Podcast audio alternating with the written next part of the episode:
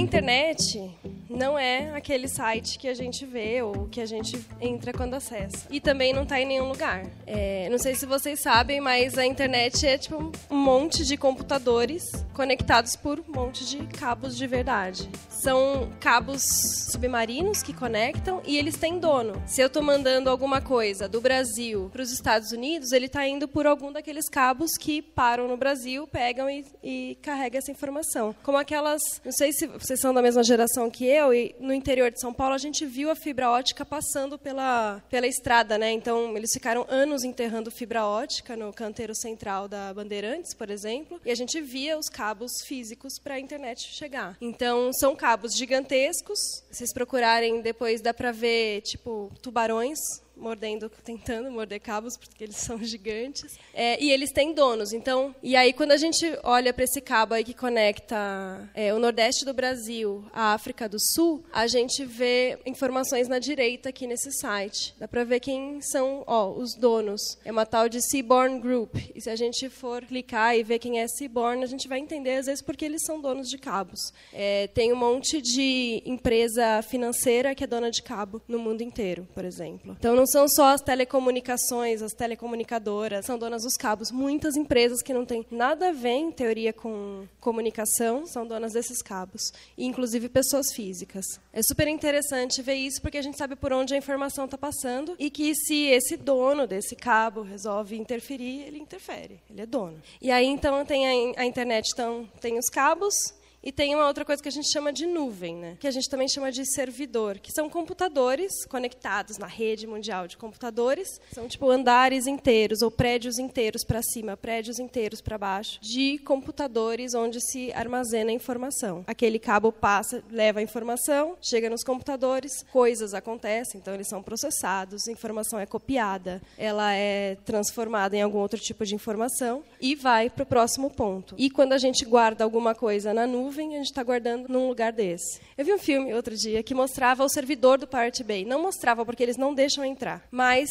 é num lugar muito frio, num país que faz muito frio, e esses servidores estão embaixo da terra, por uma economia de energia também. Então, porque um computador ou muitos computadores assim esquenta, a gente precisa de energia para resfriar. E aí, se a gente mora aqui, a gente põe esses computadores aqui na casa do povo, é muita energia, é muito caro manter isso. Então, as empresas economizam bastante jogando esses servidores para alguns lugares mais frios, subterrâneos e também distante do acesso, porque se a gente deixa os computadores que estão trafegando os nossos e-mails por aqui, é fácil de acessar e a gente já viu muitos filmes em que as pessoas fazem isso, né? Pluga o pendrive, leva a informação. Então, os servidores eles são super seguros. A gente tem que acreditar porque essas empresas têm esse interesse. A gente pode ter servidor também. Eu posso inventar de ter o meu servidor, eu pago por isso e aí ele está em algum lugar, ou eu posso fazer um servidor na minha casa, ser um computador conectado à rede e um site, ficar hospedado lá. Coisas que estão na internet estão sempre em computadores assim, sempre físico. Tudo é físico na internet, não tem nada em algum lugar imaginário, fora a nossa imaginação, né? Como é que funciona a internet? O que, que acontece quando eu mando uma mensagem? Por onde essa mensagem passa, agora que a gente viu esses cabos, esses computadores, até chegar num outro celular? Eu entreguei para cada um de vocês um papel que simboliza uma parte, uma etapa por onde uma mensagem vai passar de um celular até chegar no outro. E aí a gente vai fazer um exercício de se organizar no, na lógica de, do caminho de um celular até outro por onde essa mensagem vai passar. Bom, então o Raul está com um celular e vai escrever um e-mail para a Sanara. Você está conectado onde, Raul? Eu estou online, pelo meu, meu 4G. Então, a Amanda, que está com o 3G, 4G, GPRS, o Lite, qualquer uma dessas coisas que funcionam mal igual, né? E a rede móvel leva pelo ar para onde? Por uma torre, não, por muitas, está certo. Então, essa rede leva um sinal para uma torre e para muitas. Na verdade, quando a gente está com o celular em um lugar, três ou mais é, torres estão reconhecendo o sinal do nosso celular. Se, se tem três torres é, emitindo sinal, elas conseguem saber onde eu estou, por exemplo.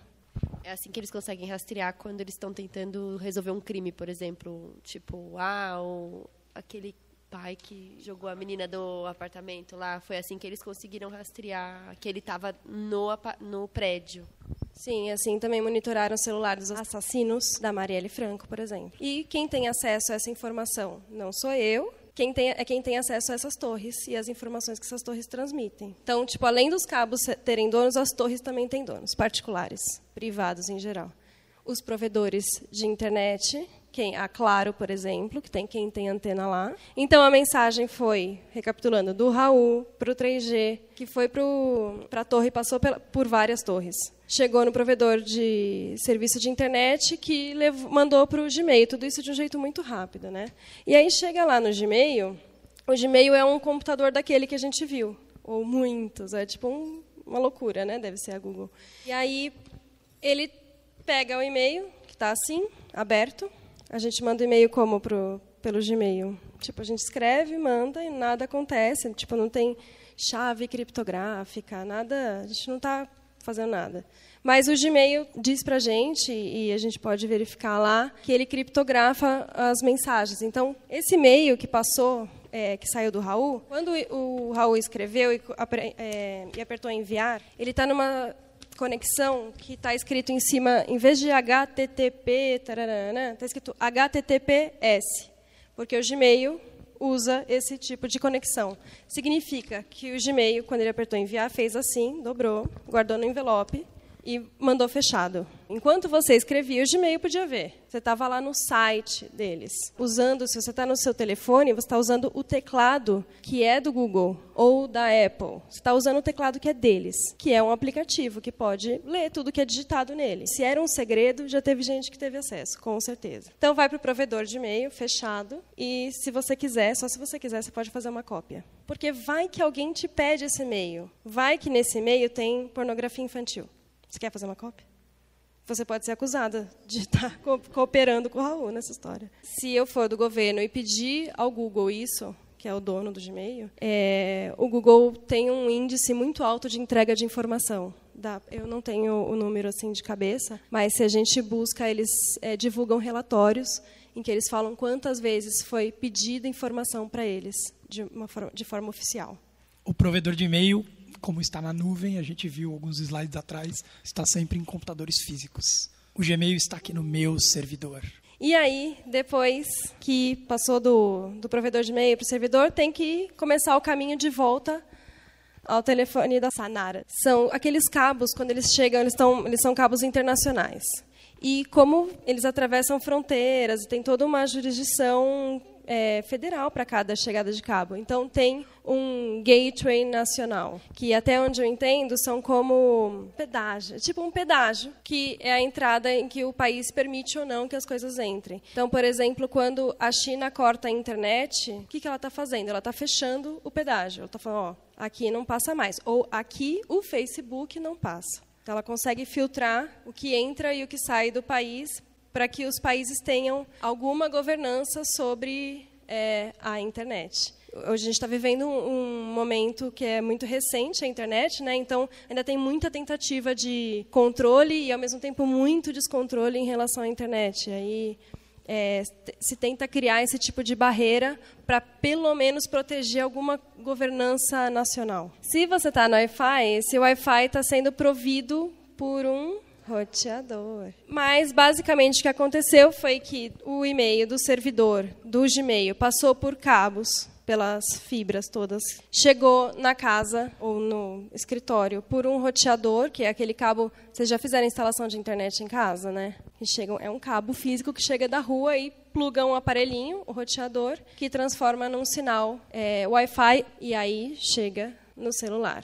Nesse caminho do roteador da rede Wi-Fi, a gente coloca senha nele, né? Porque tudo que a gente está fazendo conectado a ele está passando por essa conexão. Se eu não estou no Gmail e não tem aquele HTTP S está passando como se fosse um cartão postal, tipo sem envelope nenhum. Quando a gente está navegando, é bom a gente sempre olhar se o site é HTTP ou HTTPS. O HTTPS ele certifica isso, de que a gente está colocando dentro de um envelope pelo menos. A gente não está criptografando para que ninguém consiga ler em nenhum lugar é, interceptável, mas ele está dentro de um envelope. Quer dizer que se eu estiver plugada no, no Wi-Fi, eu não estou lendo automaticamente tudo que está sendo transportado por ele. Eu preciso abrir, de alguma forma, esse envelope.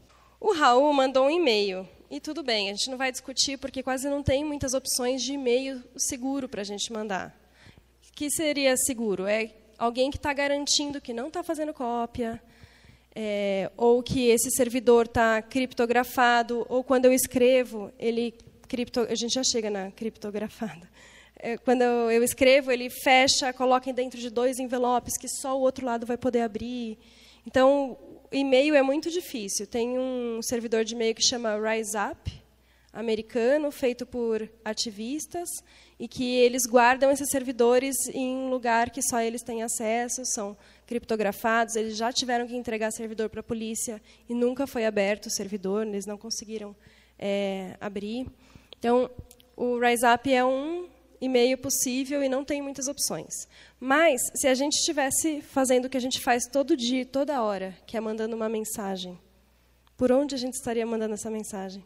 O WhatsApp tem um dono, quem é? É o Facebook. Imagina o Facebook que é dono do Facebook, do WhatsApp, do Instagram, do Messenger, do próprio Facebook, né? E ele tem servidores assim que eles podem cruzar muita informação de quem está acessando, que hora, por quê, para quem manda mensagem. Então, tipo, se eu fico mandando muita mensagem para o Raul no WhatsApp, como que o Raul aparece para mim no Facebook? Tipo, a minha timeline é tipo o Raul em primeiro. Então, tudo que é dado que eles conseguem cruzar, eles cruzam entre as plataformas. Um, um deles é os pontos, quem fala com quem. Se a mensagem não está sendo lida, pelo menos essa informação que é, eu mandei uma mensagem às 5 da tarde para o Raul e ele abriu às 6 e meia, eles têm. A mensagem pode não estar tá sendo lida, mas a informação está é, gravada. E essa informação tem um valor, né? Mas o que eles têm acesso é, tipo, quem, para quem, o horário, onde eu estava quando eu mandei essa mensagem, então, ou essa informação o Facebook consegue ter, por exemplo, pela triangulação das antenas, ou porque o meu GPS está ligado no celular, ou porque eu deixei o Facebook olhar. Então, tem uma permissão só para isso dentro do Facebook, que a gente tem que tirar ou deixar e está lá. Vocês já viram isso? Às vezes você manda mensagem no Messenger e tá é, Pedro mandou uma mensagem da Vila Mariana. Aparece onde estava o Pedro. É tipo super louco isso. Então dá para desligar no Facebook isso. Quando a gente instala o WhatsApp, ele pede permissão permissão para entrar em coisas pessoais da gente. Posso acessar suas fotos para que eu possa mandar,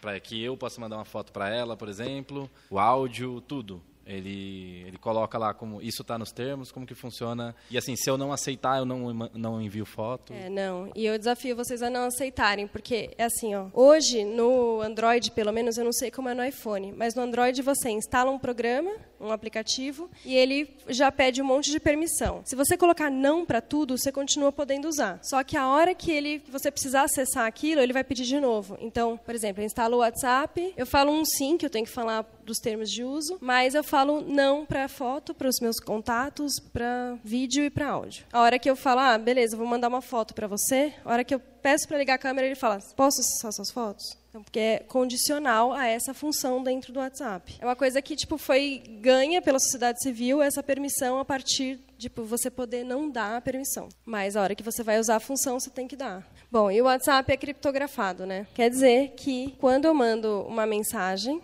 ele coloca dentro de um envelope com uma espécie de senha que só outra pessoa para quem eu estou mandando a mensagem consegue abrir. E a gente nem vê isso acontecendo, porque ele faz automaticamente isso. Então ele tem tipo um código Todo mundo tem um, um código que é tipo uma chave. E aí, se eu estou mandando mensagem para o Raul, é, a, a, minha mensagem vai com o meu código e com o código do Raul. Só eu e o Raul temos acesso a essa mensagem. É um método de fechar dentro de envelopes que só o outro consegue abrir. O que, até onde eu entendo, criptografia faz, hoje de verdade no computador, é um embaralhamento. Então, eu embaralho, mando, e o Raul tem uma forminha igual a minha, que vai desembaralhar. Então, se eu mandei uma mensagem de WhatsApp para alguém, a hora que ela passa pelo roteador lá em casa, pelo Wi-Fi, ela já não pode ser lida. Só o Raul vai ler a hora que chegar na casa dele, no celular dele o intermediário, o dono dessa, da, dessa rede, ele não tem uma forminha também para poder descriptografar a mensagem? Quando um aplicativo é código aberto, quer dizer que o código dele está sendo visto na internet, ou que a gente pode olhar como é que ele funciona e tal, a gente consegue saber se ele tem a forminha ou não. O WhatsApp não tem código aberto. O WhatsApp ele tem um código secreto, fechado, que só os programadores dele é, trabalham. Então, o que a gente tem sobre a criptografia do WhatsApp é uma verificação de, um, de quem criou, que ele chama Moxie, que ele é o mesmo criador do Signal, que é um outro aplicativo de mensagem ativista, criptografado, seguro, etc. Esse cara foi contratado pelo WhatsApp para fazer a criptografia e ele validou publicamente essa criptografia. Falou: "Olha, eu tive acesso e Segundo eu, minhas próprias fontes, sim, tá tudo certo, pode, pode confiar. O que a gente conhece são casos de acesso por WhatsApp Web, que é quando a gente abre no computador, e aí não está funcionando a criptografia para isso. Então, tem algumas falhas que permitem que o WhatsApp não seja seguro. E tem uma outra coisa que é quando a gente faz backup de mensagens. Esse backup não está criptografado, e isso é uma falha. Se vocês estão mandando nudes pelo WhatsApp, saibam que eles estão em algum lugar. Sendo bem vistos. Não, então, nudes pelo WhatsApp. É. Então vamos falar um pouquinho dos outros aplicativos que Telegram, né, que a gente acabou de ver que, poxa, foi acessado. É, e aí tem o Signal, que ah, eu vou fazer propaganda dele, é um merchan, eu não estou recebendo nada. Entre o WhatsApp, o Telegram e o Signal tem algumas coisas a coisa de ser software livre, ou seja, da gente ter acesso ao código e poder uma comunidade de pessoas, de hackers, de pessoas que manjam é, de programação, lerem e falarem se foi verificado, se está bem, se não está a nossa segurança. Então, o WhatsApp não tem código aberto, ele não é um software livre. O Telegram, em partes. Ele, por um lado, tem o código aberto, mas a criptografia dele, o Telegram é russo. Ele é um aplicativo criado por uma empresa russa. Ele tem a criptografia dele, esse código, esse jeito de embaralhar, não é o mais comum. Ele foi criado por, por, essa empresa, então pessoas que não entendem disso, ou seja, que não trabalham na empresa, não foram alfabetizadas nesse código, não conseguem verificar. Então, a verificação se a criptografia deles rola ou não, só eles podem fazer. Então, por isso o código ele não é totalmente livre. E o Signal, sim, o Signal é um outro aplicativo, para quem não conhece, bem parecido com o WhatsApp e o Telegram. E ele tem o código aberto disponível, tipo, uma pessoa pode baixar, instalar, fazer uma, um Signal do B e aí criar um outro aplicativo e tal. Criptografia ponta a ponta, que é mandei, fechou, só outra ponta vai conseguir ler. O WhatsApp tem, o Telegram tem só no chat secreto. E aí algumas coisas que a gente achava que tinha acontecido com a Vaza Jato era que eles não tinham usado o chat secreto, que era o criptografado. Não foi assim, provavelmente, que aconteceu o vazamento. Eles usaram também chat secreto e, e conversas de chat secreto também foram é, vazadas. Não foi por acesso assim. E o Signal tem criptografia ponta a ponta que eles foram os caras que instalaram criptografia no WhatsApp também. Autenticação de chaves, quer dizer que tipo a gente confirma que a Gabi é a Gabi, sabe? Que o Raul é o Raul. Então o WhatsApp tem, o Telegram, de novo, só no chat secreto. Então, o Telegram ele só tem criptografia num tipo de chat. Quando eu vou falar com você, normalmente está abertão. Agora, eu preciso clicar e falar que eu quero ter um chat secreto com você. E aí a gente vai ter um chat seguro. É, e o Signal é por padrão isso é, autodestruição de mensagens.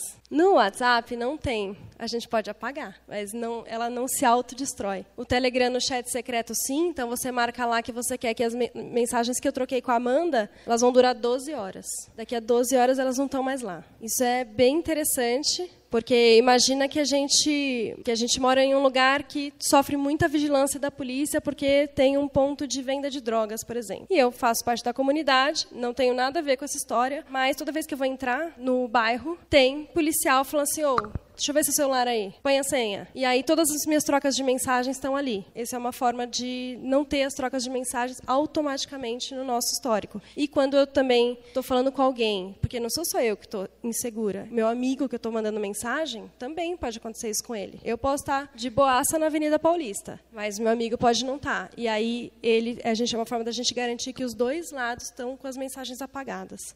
O Signal também apaga as mensagens a gente pode marcar em quanto tempo. E vai desde um minuto, então dá para a gente mandar um nude, que vai se apagar em um minuto, do outro lado também. O Signal não avisa o print. E aí, senha para entrar no aplicativo. O WhatsApp não, né? não dá para pôr senha. O Telegram tem uma possibilidade de a gente colocar senha. E o Signal também. A gente põe senha ou desbloqueia com a digital. E autenticação de dois fatores. O que quer dizer isso? É assim, ó, quando a gente entra no WhatsApp a primeira vez, ele fala, mandei uma mensagem com um código para você. Então, ele, um fator é tipo, conectei pela internet, baixei o aplicativo e eu estou pela internet me comunicando com o WhatsApp e instalei ele. O outro fator é via companhia telefônica, eu te mandei um código para provar que esse telefone é seu. Ele está cadastrado no seu chip, no seu CPF e é você mesmo. Então, essa autenticação em dois fatores garante identidade. Garante que, tipo, eu sou eu. Tipo, todos os três têm essa autenticação em dois fatores. Quando eu instalo o Telegram, ele pede também para eu ler a mensagem e colocar o código lá, e o Signal também. Como os hackers entraram e, e pegaram as mensagens do Dallagnol, é, foi pela autenticação de dois fatores.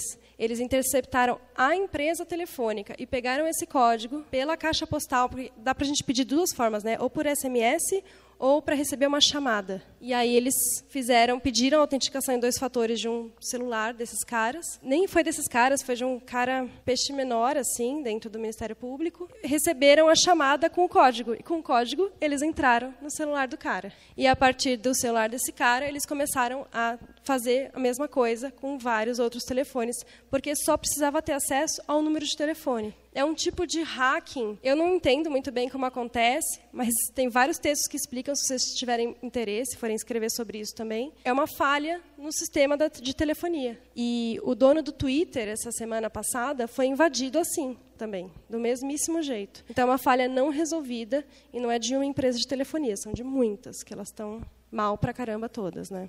E aí o sigilo do número do telefone, que é uma coisa super interessante. Então, por exemplo, se eu quero adicionar alguém no WhatsApp, eu só consigo adicionar se eu tiver o número de telefone. E se alguém me passar o contato, tipo, alguém me manda a Amanda, vem o número dela de telefone. No WhatsApp e no Signal é igualzinho, tem muito a ver com uma legislação brasileira que pede isso. Mas o Telegram não. Então, por exemplo, eu tenho uma arroba no Telegram. Quando a gente cadastra no Telegram, a gente tem um nomezinho que a gente pode pôr um usuário. Eu criei um usuário, que é Gabi Juns. E aí, quando alguém é, quer me achar, procura Gabi Juns no, no, Telegram e acha meu contato. E não tem meu telefone. Não vem automaticamente meu telefone. A pessoa vai ter que pedir meu número para eu dar. Então, é como se fosse um usuário numa rede social. assim. A gente tem um usuário, procura pelo nome, encontra e, tem, e consegue falar com elas. O Telegram é muito usado. É, eu não sabia, eu tenho trabalhado com a América Latina recentemente. Né? Mas a galera usa muito o Telegram, porque você consegue saber ter contato fácil de pessoas que você só encontrou uma vez, assim. Ou que está dando uma palestra e você quer conversar com ela. Tipo, é um jeito da gente, por exemplo, como jornalista, acessar pessoas, porque você procura arroba e encontra a pessoa. Se ela faz que nem eu, ela vai ver daqui três meses o Telegram. Então, pode acontecer. Mas tem muita gente que usa e recebe notificação, né? Então, é acessível. Nudes. Arriscaríamos dizer que a grossa maioria de nós deseja ardentemente enviar e receber nudes todos os dias, o dia inteiro. Gente, não, né? A gente tem mais o que fazer, óbvio. Mas o lance dos nudes é o seguinte: como é que a gente poderia mandar nudes seguros, agora que a gente sabe dos aplicativos? Se eu tiver que mandar um nude, por onde eu mandaria? Pelo Signal. De todos, o menos pior. A outra pessoa não vai ter Signal. Mas é um jeito, foi um jeito que eu convenci vários amigos a irem para o Signal. Pedagógico. O que, que, que, o Signal faz? Coloco minha foto lá, eu tirei uma foto no meu telefone, e, ele, essa foto foi para onde? Na galeria. E aí a galeria, se eu tenho um Android, a galeria é do Google. E eu tenho backup das minhas fotos, né, para eu nunca perder isso. E aí a minha foto foi para lá no Google. Mas no Signal. Se eu tiro uma foto com o próprio Signal, sabe quando a gente entra no aplicativo, vai mandar uma mensagem, clica na câmera e vai para mandar uma foto. Se eu fizer isso, eu estou tirando uma foto dentro do aplicativo. Eu não estou usando a câmera do meu, o aplicativo da câmera do meu celular, não está gravando na minha galeria, não está indo para o Google, está dentro do Signal. E o Signal salva no chat. Ele não faz uma cópia na galeria igual o WhatsApp. O WhatsApp, quando a gente recebe uma foto, vai parar na galeria, né? Tudo do WhatsApp vai parar na galeria. O Signal não, fica dentro do Signal. Então a gente brinca que o que acontece no Signal fica no Signal. A não ser que a Amanda, quando eu mandar o meu nude para ela, clique em salvar foto. Aí vai para a galeria da Amanda. Então, tipo, a vulnerabilidade, ela não está no aplicativo mais. Ela está no nosso comportamento. Então, para quem eu estou mandando essa foto? Essa pessoa tirou um print? Essa pessoa fotografou a tela com outro celular, já que o Telegram vai contar que o print aconteceu. Então, tem vários jeitos, né, gente, de hackear a segurança do Telegram.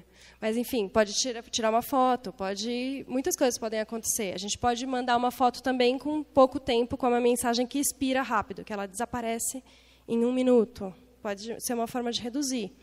Ou a gente também pode mandar o nude só para quem a gente confia muito, que não vai salvar. Ah, e sabe aqueles amigos que a gente tem? Pode ser você, que já foi assaltado muitas vezes, roubaram o celular, tipo, a cada três meses, mais ou menos, fica sem o telefone. Não mandem nudes para essa pessoa. A não ser que essa pessoa saiba muito bem como botar senha no telefone. E senha não é tipo seis dígitos. É uma frase, por exemplo é, letras e números. Tem, a senha tem que ser um negócio mais difícil, tão difícil que se a gente tiver bêbado não vai conseguir desbloquear o telefone. Essa é a medida da senha. Assim. Não consigo desbloquear meu telefone depois da terceira cerveja. E aí, como é que eu faço para mandar nudes agora? Todas as ferramentas de segurança, eu acho nudes um bom exemplo para isso, porque apesar da gente se proteger muito bem, fazer direitinho, mando dentro do aplicativo, ainda assim somos seres humanos com distrações. Aqui nesse link é um link para o guia de nudes seguros. E aí tem aplicativos que dá para instalar da Coding Rights. Tem em português, inglês e espanhol, porque eles são super internationals. Próximo tema é mais chato. Mas é aquela história de, tipo, meu, o que, que aconteceu que eu tô vendo, eu estava pesquisando meia, meia do Street Fighter, e aí eu abri o meu Facebook e tem um anúncio de, dessa meia. Aí isso é pesado. Falei meia do lado do meu celular e a meia apareceu no meu pé, né? Se fosse assim, eu deixava gravar. Se a meia tivesse aqui instantaneamente. Por que isso, né? Então, todos aqueles dados de, tipo, onde a Gabi estava quando mandou a mensagem, é um dado de localização, porque a Gabi vai sempre ali. Esse dado de que ela vai sempre ali é importante porque ali tem uma loja do McDonald's naquela rua. Essa informação de que eu vou sempre ali para esse McDonald's é muito valiosa. Imagina o McDonald's podendo falar só com as pessoas que trabalham naquela região e que podem almoçar lá. O Google, o Facebook, todos os serviços gratuitos, eles estão pegando essas nossas informações, não individual, assim, não dizendo a Gabi está aqui, mas falando esse grupo de pessoas tem um padrão de comportamento assim. E para a gente saber sobre padrão de comportamento, a gente precisa analisar muito muito dado, né? E por isso que chama Big Data, porque é muito, muito, muito, muito dado, a ponto da gente perceber padrões. Então, tem cerca de 5 mil pessoas que passam por essa rua todos os dias, em tal horário ou um grupo de pessoas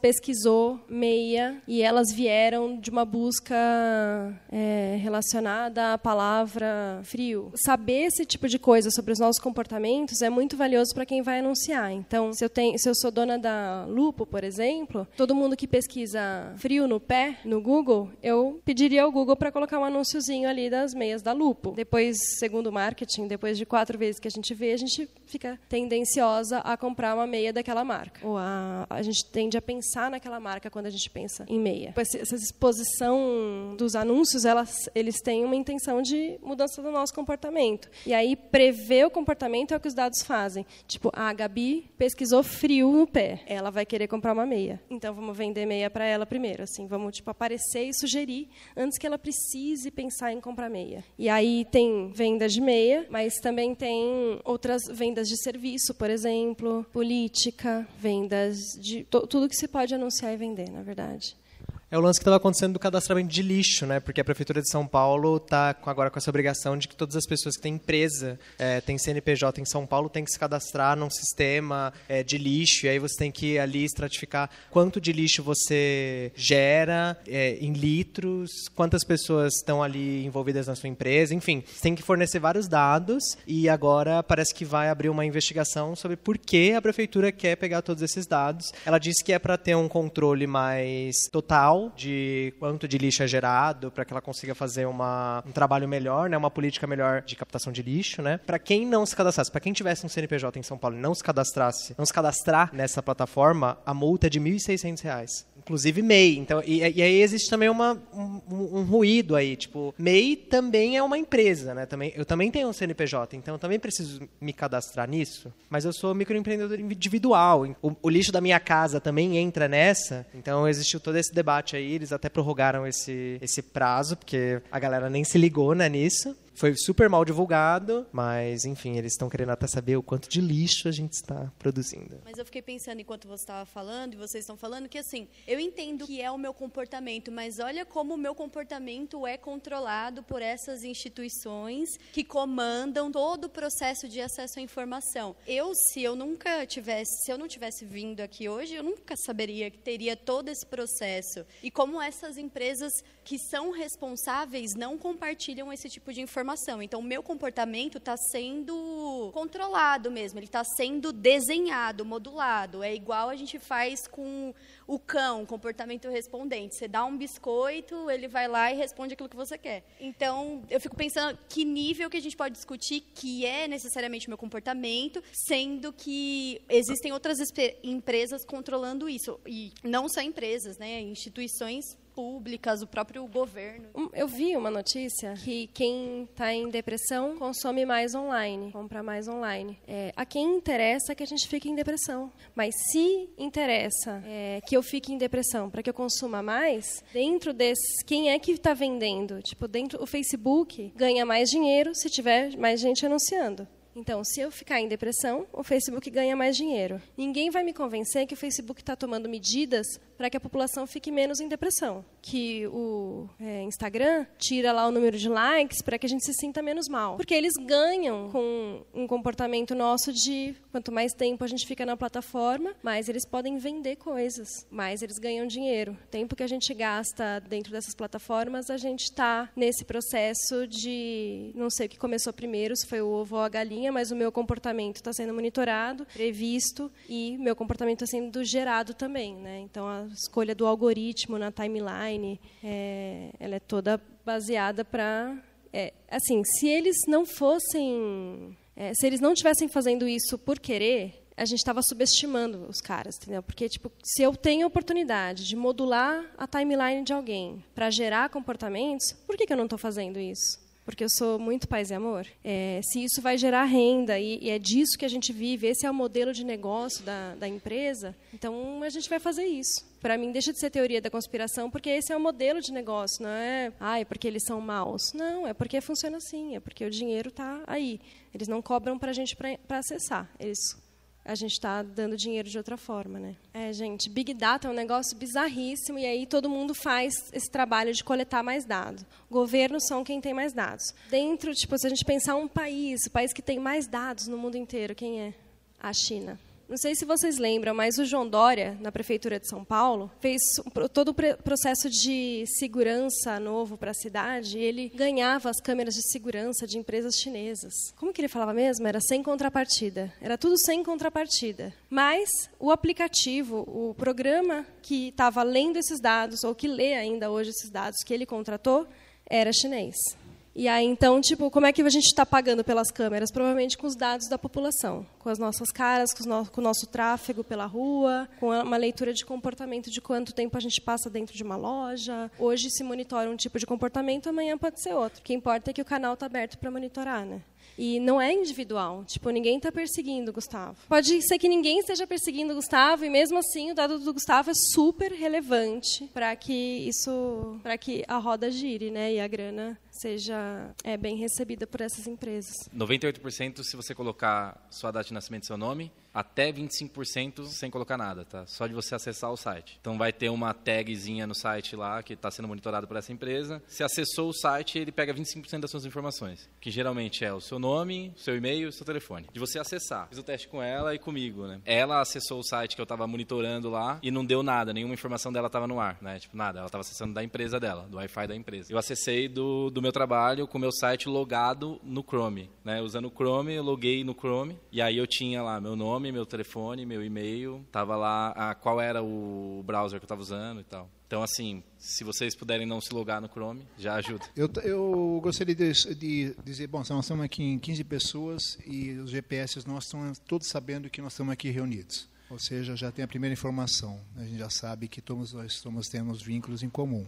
Agora, tem vários estudos nessa questão de de Big Data, eu só queria sugerir um. Provavelmente vocês devem conhecer a Shoshana Zukov. E se não conhece a Shoshana Zukov, ela escreveu no Jornal da USP, tem uma matéria, eu coloquei até aqui para encontrar o livro. Ela escreveu Big Data, Capitalismo de Vigilância e Perspectivas para uma Civilização de Informação, Shoshana Zuboff. Zuboff é dois Fs. E esse texto é uma coletânea de vários textos, é um deles, que está no livro Tecnopolíticas da Vigilância, editora Boitempo, da Gisele Beigelman. O texto da, da Shoshana é extraordinário para a gente entender como esses, esses grandes grupos, no caso três, Facebook, Google, Microsoft, como eles compartilham dados junto com o governo e tudo que está falando aqui. Na real, eu creio que não tem como escapar. Vocês podem fazer o que vocês quiserem, não tem como escapar. Eu estou tentando trabalhar do lado oposto. Ao invés de esconder meus dados, eu criei 15 contas de e-mail e cada coisa eu faço por uma conta de e-mail.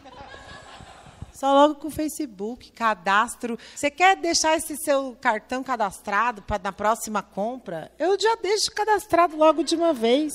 Porque parece que facilita a vida. Agora eu tô, tipo, eu tô mal, gente. Vou ter que marcar uma sessão de terapia, porque é isso. Eu deixo tudo logado, tenho a mesma senha para tudo, porque me, me, dificulta a vida também eu criar um monte de senha, um monte de cancela, um monte de é, impressão digital. Né? Tipo, aí eu fico pensando, ah, foda-se, não tem nada a esconder. Mas, porra, eu não quero que veja, né? A foto da minha filha, tipo, muito doido como parece que facilita a vida da gente até nisso, né?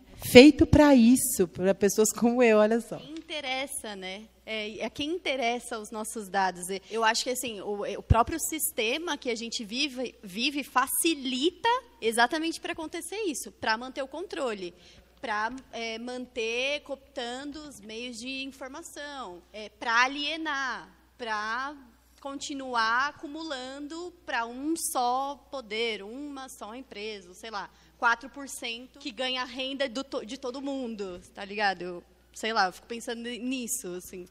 Pois é, é triste assim e eu também acho que a gente não tem saída. É, a gente está aí sendo moldado, vivendo. Tenho, antes era outdoor, né, que tinha na rua. Hoje está mais específico para mim, a meia verde que eu estava procurando. É, mas tem essa uma das saídas é a criação de muitos perfis é tipo, já que eu não posso com eles, eu vou confundir eles. Então, por exemplo, no, no Facebook, em vez de eu ter tipo uma conta só, é que depende. Por que, que eu quero ter ou por que eu não quero ter? Como é que eu quero me proteger, né? Depende dos meus motivos. Eles são muito muito pessoais. É, mas, por exemplo, se eu quero me proteger, eu não aglomero toda a minha informação num lugar só. Eu distribuo. Eu distribuo em cinco contas de Facebook. É, se alguém aqui tem contato com um jovem de tipo 15 anos hoje, vocês vão saber que eles têm muito mais do que um Instagram. Muito mais.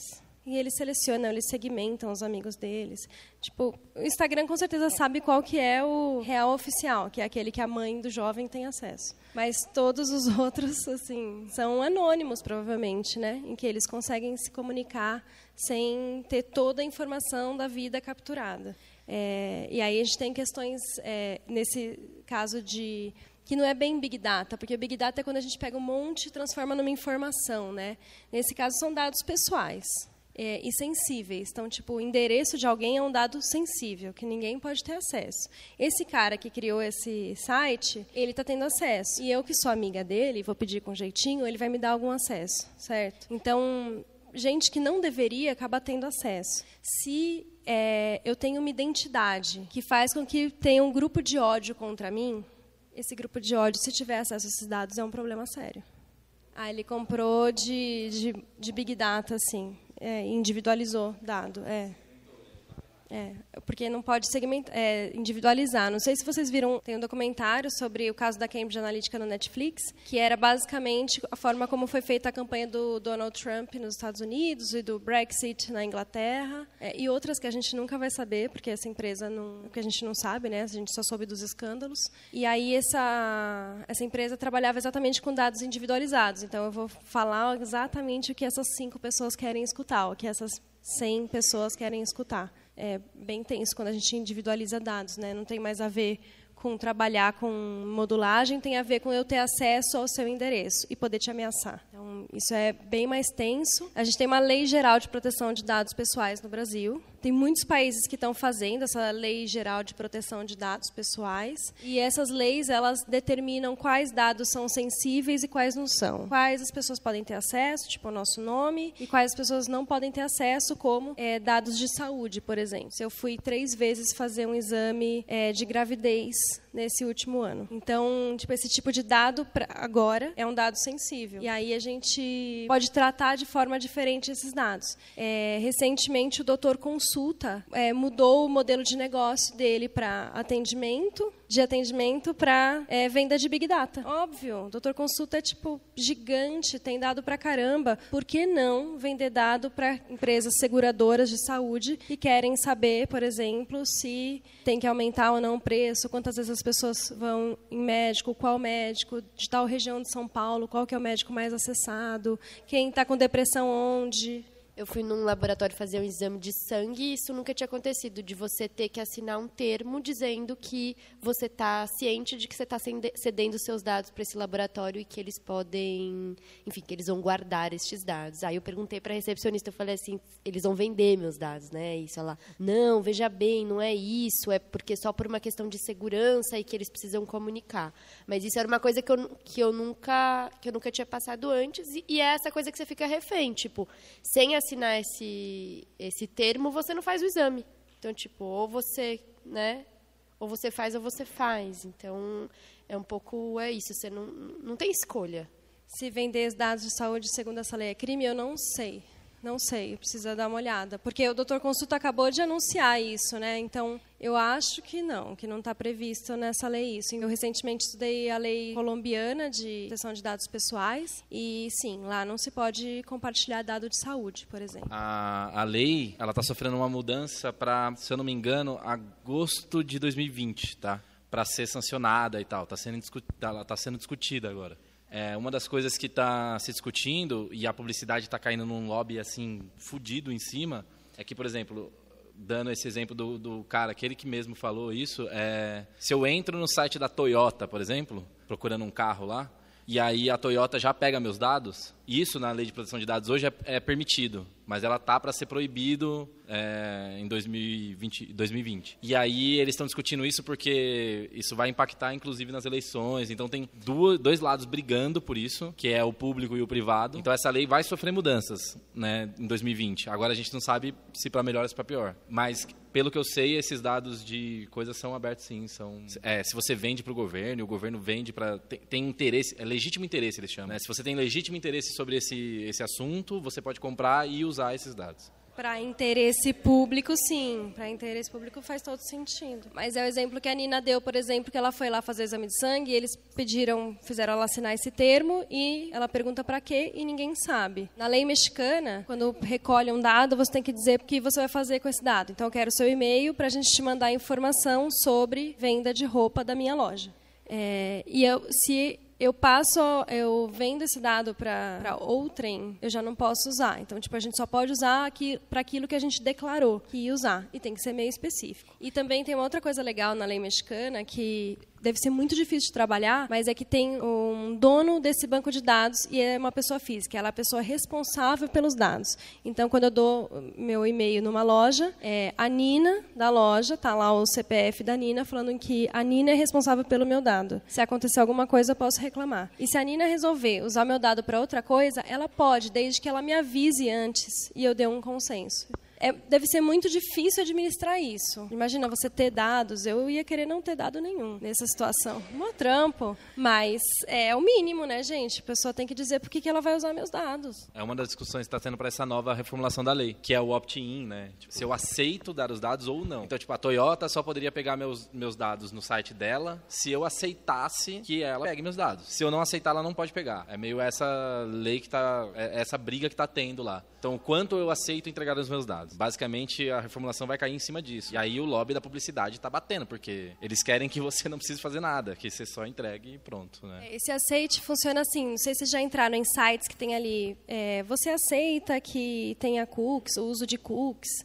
é um bannerzinho pequenininho. Cara, tipo, uma porcentagem clica, Tipo, assim, ok, sai banner daqui. Mas uma galera não clica. E aí, só se você clica ou não é que eles deixam, que eles passam a monitorar, né? Deveriam ser assim. Então, para driblar essa porcentagem que não vai clicar em ok aceito, é melhor que não tenha esse bannerzinho, né? Ele parece que você aceitar o banner vai melhorar o serviço do site nos seus dispositivos. Então, você, sei lá, sem perceber, você fala, ah, beleza. Só que aí você não viu, saiba mais, né? E aí é aí que está o detalhe. Uma das informações que todos os sites têm, ou a sua página do Facebook mesmo tem, é desde qual dispositivo foi acessado o site. Então, por exemplo, no Facebook, se a gente olha as estatísticas de público lá, se eu tenho uma página no Facebook, eu sei desde que dispositivo foi acessada a minha página. Então, eu consigo ver qual a porcentagem de Android e de iPhone que acessou. Eu consigo ter meio que classe social a partir daí, né? Se foi acessado por Wi-Fi ou por rede 3G. Então, esse tipo de informação que serve para ven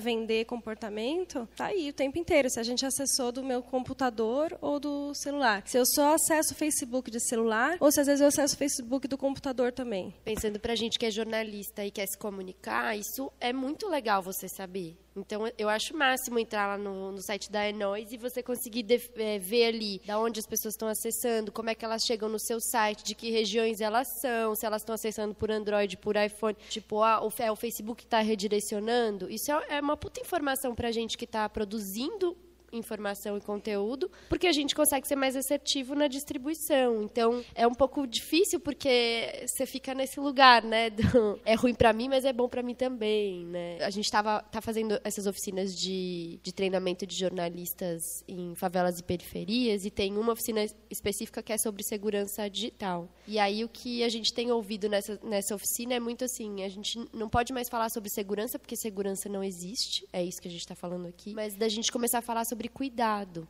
né? Que é um pouco o nosso cuidado. É isso, assim. Eu vou postar a foto da minha filha. Como que eu vou postar a foto da minha filha? Quem tá, quem tá acessando? Qual, quais são os cuidados que eu vou ter? Porque segurança eu não vou ter mesmo, né? É um jeito da gente é, trabalhar menos no medo e mais no, no, onde é que eu tenho poder aqui nessa história, né? E trabalhar no nosso poder, para a gente não deixar de fazer as coisas que a gente quer fazer também. Eu vou parar de navegar na internet, eu vou sair do Facebook, eu vou parar de mandar figurinha no WhatsApp? Provavelmente não, é divertido, faz parte da nossa vida e é só a gente, tipo, um pouco de consciência transforma também a forma como a gente usa as coisas, né? E Deep Web, onde todos os hackers vivem. É, lá se fazem rituais incríveis, que deliciosos. Se vende droga. Porque tem uh, o anonimato garantido. É, Deep Web é uma palavra que tipo os criadores do The Tor Project que está ali tem o um linkzinho também. É um navegador tipo Chrome, só que é desse grupo de desenvolvedores que eles criaram o Tor Project. Thor e o logo é uma cebolinha, porque ele traz um monte de camada de proteção. Já vou falar como. Quando eu mando um e-mail ou quando eu acesso um site do meu navegador normal, do Chrome, o Google está vendo o que eu estou digitando. E aí já tem essa informação que a Gabi fez uma busca sobre aborto, por exemplo. Mas, o que, que o, o, navegador que é da Tor faz? Primeiro que ele não usa o buscador do Google. Ele usa um outro buscador que é mais seguro. Mas antes dessa informação ir direto, porque a hora que eu busquei foi para o servidor do Google, fez uma cópia lá, ou não, né? mas enfim, passou por um monte de pontinhos. Antes de fazer isso, ele joga para... ele faz um caminho não reto. Em vez dele, quando eu digito ir direto para o Google, ele joga para um outro servidor, ou seja, ele joga para um outro computador essa informação. Chega nele e é assim, é uma informação assim, ó, a Gabi pesquisou aborto. Aí o Juca repete a mesma coisa, faz uma pesquisa sobre aborto e vai para Amanda, vai para um outro computador. Da Amanda vai para um outro computador, que vai para um outro computador. E a última informação que fica é que tipo, a Amanda pesquisou, a Gabi já desapareceu. E aí isso é a Deep Web, é um monte de gente que é, disponibilizou servidores, computadores no mundo inteiro, conectados entre eles, então é uma rede dentro da rede mundial de computadores. Então é uma rede que pega a informação, passeia e aí devolve para a rede. E aí aqui perdeu o quem foi que fez isso a primeira vez. É só isso que ela faz. Ela não criptografa, ela não faz nada. Ela só tira, anonimiza o acesso. Porque quando eu entro num site pelo Google, tem uma informação que eles têm minha, que é o IP. O IP é o, é o endereço da minha conexão de internet. Tem um númerozinho ali, só eu tenho esse tipo de acesso à internet. Então é assim que eles sabem que fui eu. E não tem discussão. Então, quando tem uma investigação, por exemplo, de é, venda de droga online ou, sei lá, pornografia infantil, é pelo IP que eles sabem onde mora o fulaninho que está baixando as coisas, porque só aquele fulaninho tem aquele endereço, é o nosso endereço na internet.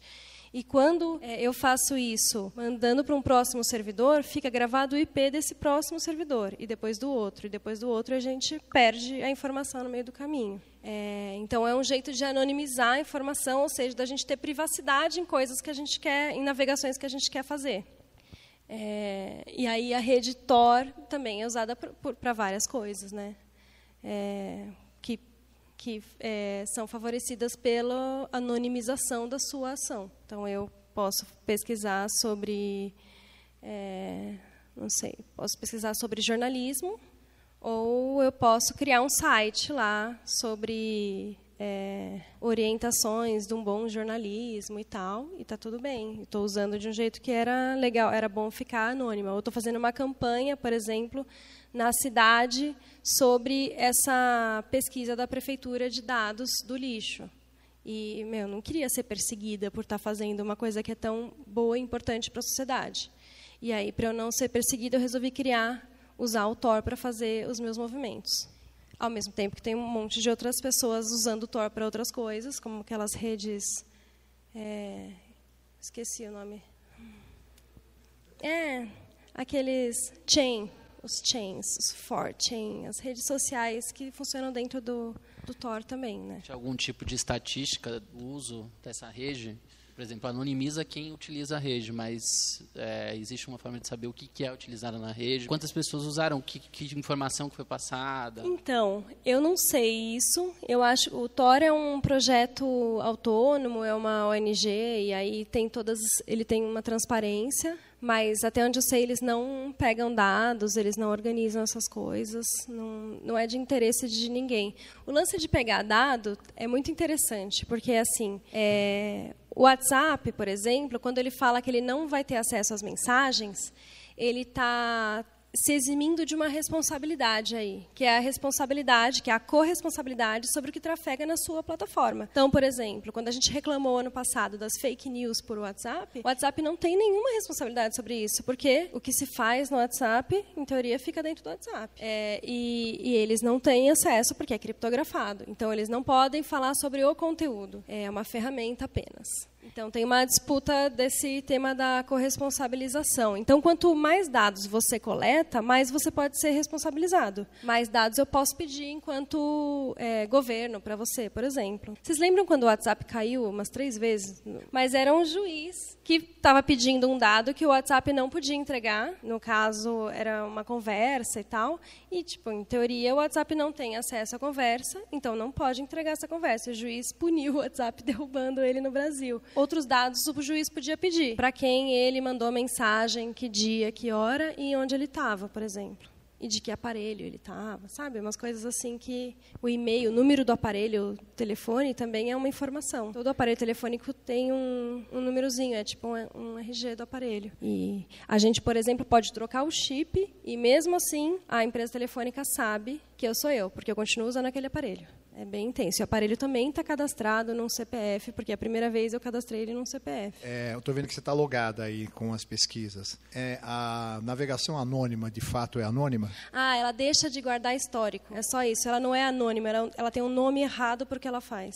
Ela não registra na máquina o que você fez. Se você, por exemplo, faz um teste no seu celular e abre páginas anônimas e fica pesquisando a mesma coisa sempre, todo dia. Você vai ver que o teclado do Google vai começar a te dar, a, tipo, a se você escrever lá, sei lá, você vai escrever lá o, a pornografia, X vídeos lá. Você vai escrever a primeira vez X vídeos, amanhã você vai escrever X vídeos, depois você vai escrever X vídeos. Na, no, no quinto, quarto dia, o teclado você vai escrever X, ele vai colocar vídeos, entendeu? Ele já sugere para você. Então ele já tem a informação. Ah, como, o que que ele faz com isso, mas aí não vai ficar registrado no seu celular. Então se alguém pegar o celular e ver, ah, vamos ver o que, que ele está navegando, vai ter entendeu? tem muitas lutas que são perseguidas, né? Por exemplo, é que a gente está aqui nesse privilégio que é morar numa cidade grande, que a gente é quase anônimo e tal, né? Mas imagina uma pessoa que mora numa cidadezinha de Minas, onde tem uma mineradora, é que quando a mineradora chegou lá, não tinha internet na cidade mas a mineradora precisava ter internet. Então, o que ela fez? Puxou um cabeamento de internet para a cidade. E a internet da cidade, quem é a dona é essa mineradora. E aí, toda a informação que passa, ela é monitorável pela mineradora. E se eu estou numa luta ali contra os impactos dessa mineradora na cidade, eu posso ser perseguida exatamente por quem eu estou é, trabalhando contra. É bem preocupante. É a história da Amazônia, assim, tem muitas cidades que são assim. É, povos indígenas estão reféns de internet assim, normalmente.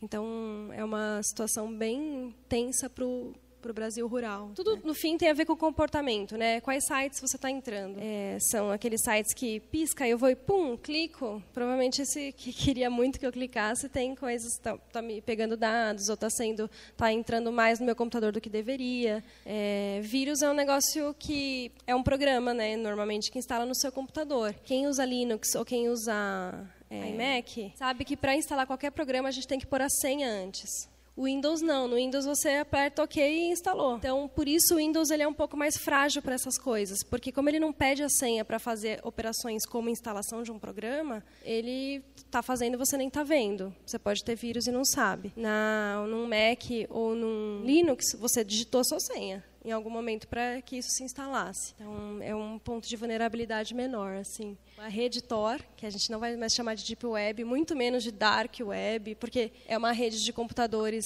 é, feitas para anonimizar, não para praticar crimes. Ela é só uma rede de computadores para para anonimizar. E vale fuçar um pouco no site do, do Tor Project, porque tem um monte de material lá informativo, o pessoal é bem legal, tem Tor no Brasil, eles dão oficina, dá para chamar para eles darem oficina aqui. É bem legal mesmo. Bom, esse é um é merchan também, não estou brincando. Tem um antimapa da privacidade feito pelo IDEC, que é bem legal também. Eu deixei o link na apresentação. É, o IDEC é uma das organizações que trabalha com a Lei Geral de Proteção de Dados. Bom, é bem informativo no site, ele é bem didático sobre todas essas alterações que o Gustavo estava falando. Então, agora eles estão votando uma figura na Lei Geral de Proteção de Dados que o Bolsonaro é contra, é a favor e não sei o quê. E, tipo, é muito difícil de entender. São termos técnicos.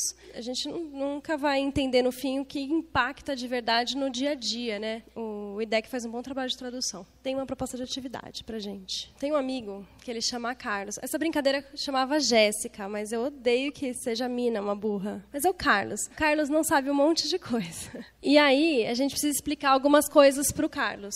E aí é uma competição, eu trouxe um monte de palavras, assim, mas que a gente vai se, tipo, divide em dois e a gente vai elaborar uma forma, em pouco tempo, de explicar a palavra para o Carlos, do jeito que o Carlos conseguir entender. Eu vou marcar um minuto para vocês bolarem uma forma de explicar Deep Web para o Carlos. E os dois grupos vão ter que explicar. Tudo bom, Carlos? E aí, está suave? Então, Carlos, você não sabe o que é Deep Web? Carlos, estamos aqui no Polo Sul. No Polo Sul, gente, é no Polo Sul, né? Foi o que a gente combinou. Muito frio, muito gelado.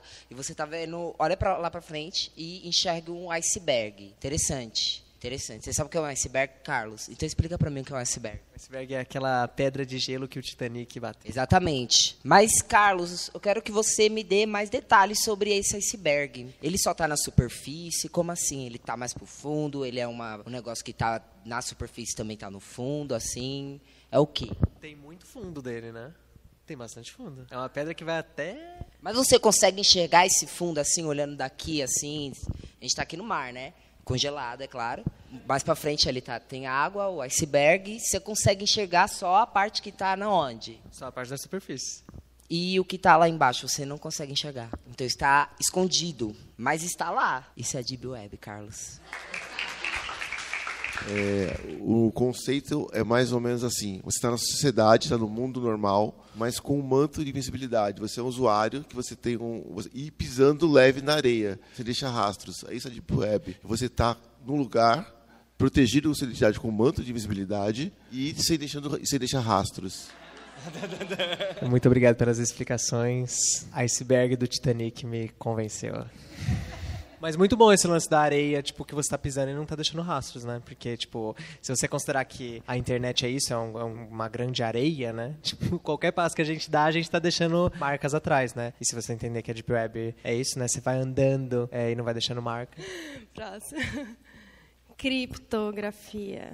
Ó, você recebe uma vitamina, certo? Uma puta vitamina bagunçada de coisa. Agora, a gente, você não sabe como entender aquela vitamina, o que tem dentro. Então a gente tem separado um arquivo que é o vídeo que a gente filmou de tudo que a gente colocou. A gente passa esse vídeo de trás para frente e você vai descobrir todos os elementos que estavam no liquidificador. Então o vídeo é a chave que abre aquele, aquela bagunça toda que você não sabe o que, que é. Esse vídeo é o código. É como se vocês tivessem um liquidificador que mistura todas as frutas e só o meu liquidificador consegue desmisturar as frutas, né? É, então, Carlos, para a gente explicar a criptografia, eu vou tentar contar algumas coisas assim que aconteceram no meu cotidiano que são criptografadas. Muito loucas, muito loucas. Então vamos lá. Todo dia de manhã eu desço lá na casa da minha avó. Eu desço lá porque eu gosto de tomar café com a minha avó. Sempre tomo café com a minha avó. É um costume de família, um rolê de família, assim. A gente toma café, comer cuscuz. Porque eu gosto muito de comer cuscuz. Aí, geralmente, eu tomo um cuscuz, como um café e subo lá pra cima, né? E me arrumo e venho aqui pra nós. Então, Carlos, é, você teve uma reação aí que as pessoas não entenderam, né? Por quê? Porque essa mensagem estava criptografada só entre a gente. Para revelar, para descriptografar, a gente tinha combinado, né, de que sempre que a Sanara falasse que comer cuscuz é muito bom, você iria dormir. Então, isso é a ideia da criptografia, que eu acabei de descriptografar a mensagem. Ponto para os dois. Aí a terceira palavra é hacker. Carlos, quando você é, hoje está calor, tá muito quente, muito quente, né? Calor, muito calor. E você vai para sua casa, né, encontrar o senhor Vitor de Castro. Aí o senhor Vitor de Castro passou o dia inteiro lá em, ca... lá- em casa, ó. na sua casa, no caso, na casa do casal, né? E ele fez uma comidinha, né? Tinha a comida de ontem, coisa e tal, né? E ele vai guardar, porque vocês não desperdiçam comida, vocês são conscientes, vão colocar na onde? Na geladeira. Aí vamos chegar aí que agora a gente vai explicar o que, que é o hacker para você. Sabe aquele pote de sorvete dentro da geladeira? Aí que você acha que tá lá na sua casa? Aí você vai chegar lá e você vai abrir a geladeira, vai abrir o freezer, aí você vai ver um pote de sorvete lá. Imagina um pote de sorvete do quê? Pistache? Pistache é gostoso. De pistache. Aí você abre lentamente o pote de sorvete. E não é sorvete, é feijão. Qual é a função do pote de sorvete? Guardar sorvete. A função dele foi o quê? Você- Você pode repetir no microfone para ir pro podcast, por favor? Ela foi hackeada. Entendeu? Mas isso não é de todo ruim. Foi ruim pra quem? Pra mim não foi, porque pelo menos agora eu sei que tem feijão já pronto, né, gente? Não preciso mais perder esse tempo. Eu, eu costumo dizer que o hacker é uma criança. Sabe a criança, quando ela tá querendo conhecer as coisas? E ela vai, e ela fuxica de um lado, aí ela prende, ela bota o dedo na tomada, ela toma choque, aí ela sabe que ali é, ela não pode mexer muito, porque vai ser meio perigoso. O hacker é um curioso. Ele tá todo o tempo querendo aprender. A partir do momento que ele aprende, ele consegue modificar. Então, depois que a criança aprende a desenhar, ela saca que não é só o papel que pode ser desenhado. Ela pode desenhar na parede, ela pode desenhar na boneca, no boneco, ela pode desenhar em qualquer lugar. Ele ela pode modificar o conhecimento dela e aplicar da maneira que ela bem entendeu. Então, o hacker é basicamente isso. É um cara que conhece, a pessoa que conhece, é uma criança, um curioso, conhece aquilo, depois que ele conhece, ele modifica aquele ambiente, aquele lugar. Olha, gente, é a última palavra, mas é a, final, assim. Explicar o que que é Big Data para o Carlos. É, Carlos, você gosta de sopa?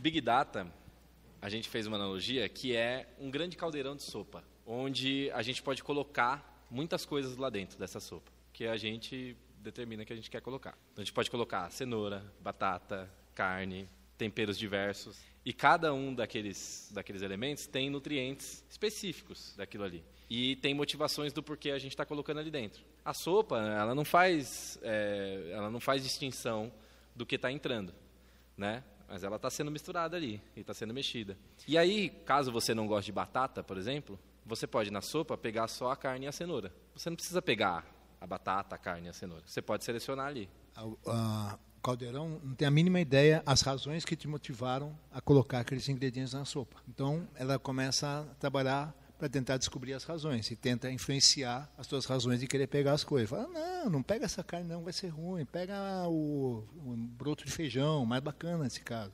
Ou o contrário.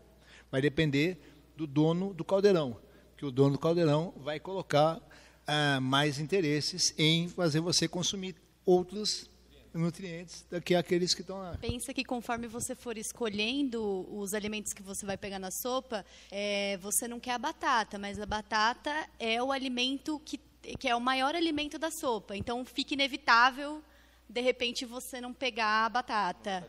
Ou o bacon é tão pequeno, mas tão pequeno que acaba saindo na sopa, de repente, mesmo que você não queira. É o seguinte, presta atenção que você vai entender o que é Big Data agora. Agora. Não que você não entendeu, é porque agora você esqueceu o que é. E você é. O rolê é isso, é tipo começar do zero. Eu e a Nina, a gente se mudou.